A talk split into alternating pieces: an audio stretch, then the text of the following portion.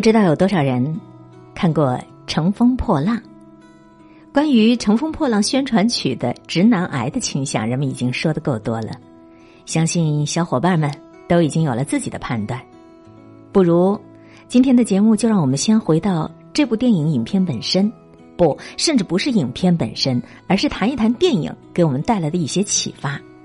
关于我们和父母之间的代沟与爱。看了电影《乘风破浪》之后，我会特别羡慕徐太郎，我是深深的羡慕他，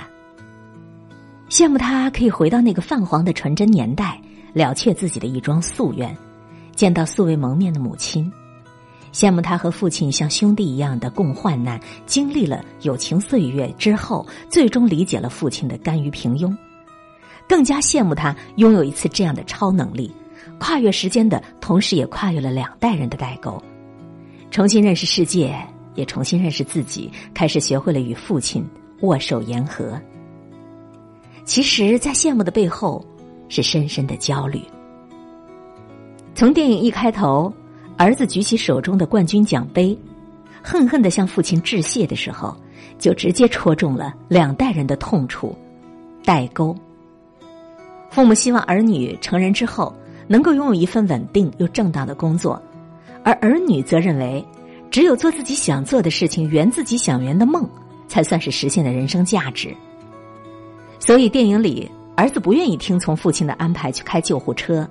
只想通过开赛车来证明自己。那个细节就让我想起了李安的父亲，在他眼里，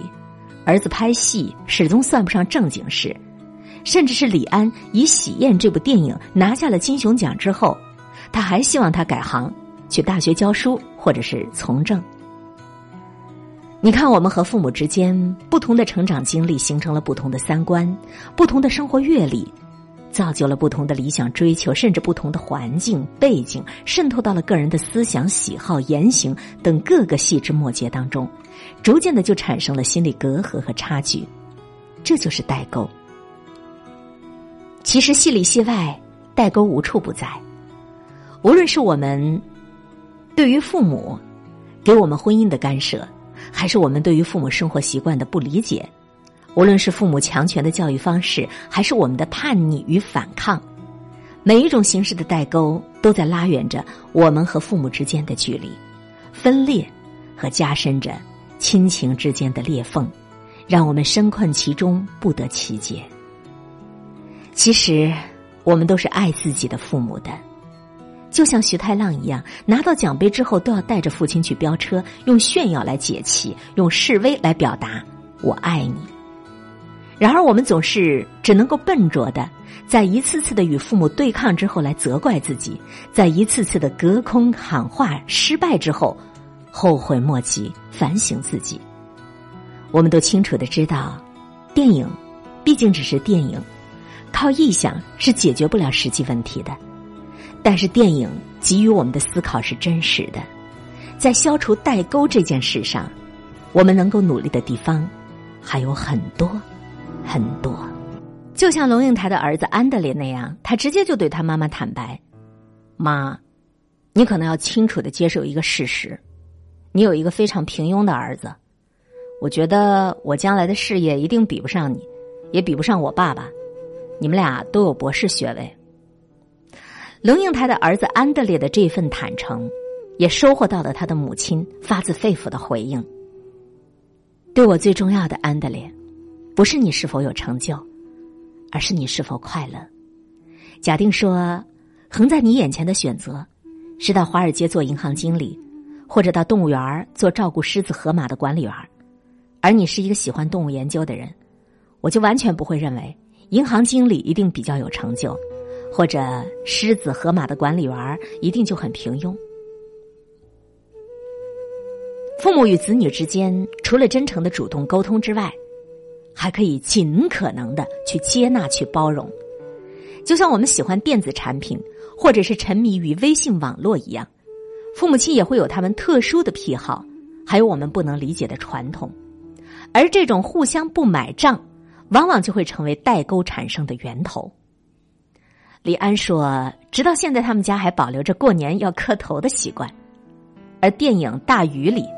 儿子一直把父亲的传奇故事当作笑谈。如果我们给予彼此接纳和包容，这个效果常常就会在我们意料之外。李安在拍电影的过程当中，逐步的和他的父亲达成了和解，父亲也从开始的不满意到后来的支持，甚至在他拍摄电影喜宴推手。资金窘迫的时候，还提供了自己的墨宝给他充当书画道具。而电影《大鱼》当中的儿子，在了解了父亲的故事并不是虚构之后，也和父亲冰释前嫌了。我们真的是可以用爱来填补这生命当中所有的沟。有位朋友爱好写作，在父母的再三反对下，他还是辞去了工作，专职进行写作。所以，他的爸爸妈妈气得半年都没有跟他通过电话，但是朋友始终没有放弃。每一次自己写的稿子，他都要寄给爸爸妈妈；每次刊登的文章，都会拍照发给父母。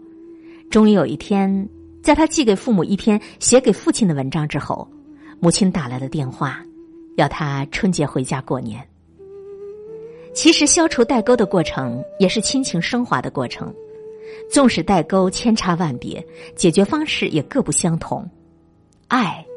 却始终是父母和儿女之间的通天大道。因为这个世界都没有爱不能抵达的地方，这个世界都没有爱不能消除的隔膜，没有爱不能化解的怨愤。电影里，天台上，六一和正太对着天空大喊：“我就像这个世界一样。”